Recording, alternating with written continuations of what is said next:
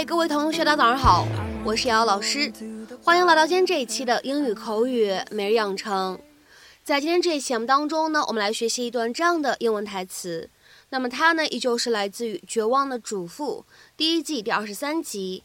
那么首先的话呢，先请各位同学一起来听一下这样一段话：Why should you fend for yourself when you can just come home with me?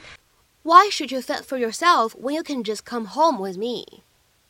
你能跟我一起回家，为什么非要自己照顾自己呢？Why should you fend for yourself when you can just come home with me? Why should you fend for yourself when you can just come home with me? 那么在这样一段英文台词当中呢，我们需要注意哪些发音技巧呢？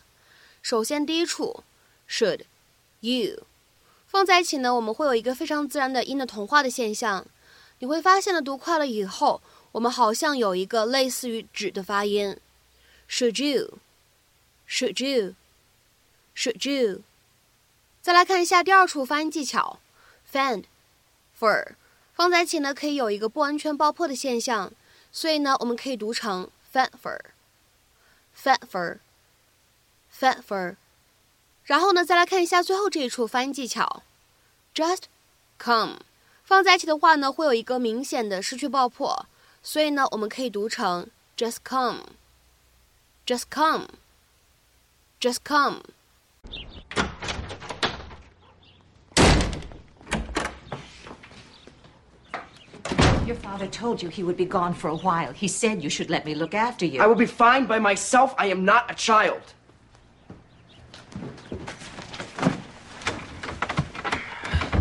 I know you're not a child, but I think we should discuss this. I'm fine, really. Why should you fend for yourself when you can just come home with me? Let me shoulder the burden. It would really be my pleasure. Shut! What kind of freak are you? Just leave me alone, all right? You are not my mother. I told you that I'm fine. Now stop acting like my mother and go home.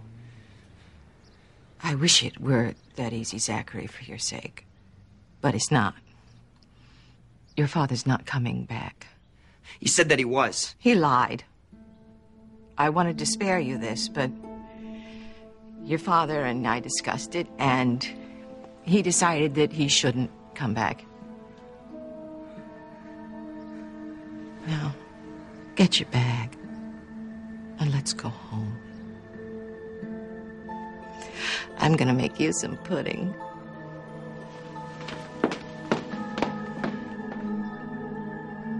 在英文当中呢，fend，f e n d，它呢当做动词使用，有保护、供养、谋生、照料这样的意思。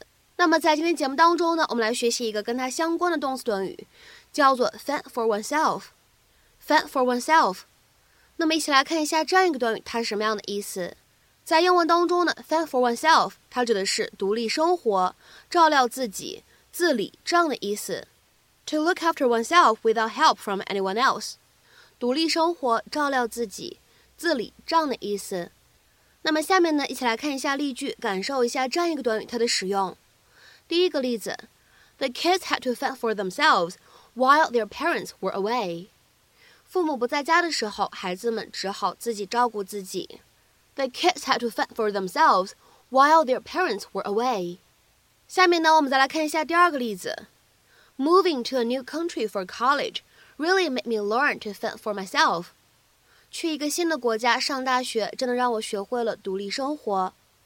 Moving to a new country for college really made me learn to fend for myself。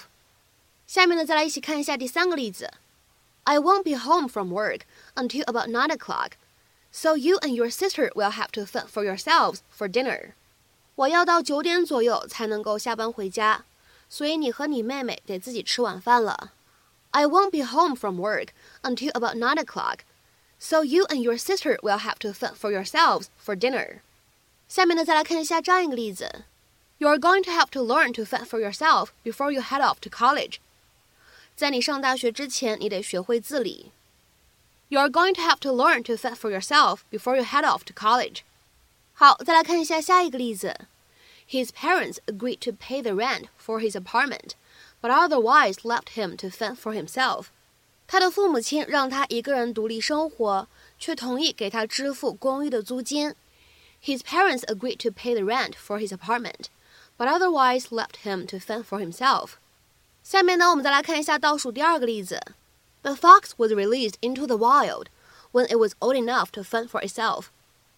当那只狐狸足够大，能够自己在野外生存的时候，它被放归大自然了。 The fox was released into the wild when it was old enough to fend for itself。下面呢，我们再来看一下本期节目当中的最后这个例子。The woman and her young baby had been thrown out and left to fend for themselves。那个女人和她年幼的孩子被赶走了，他们只能靠自己谋生了。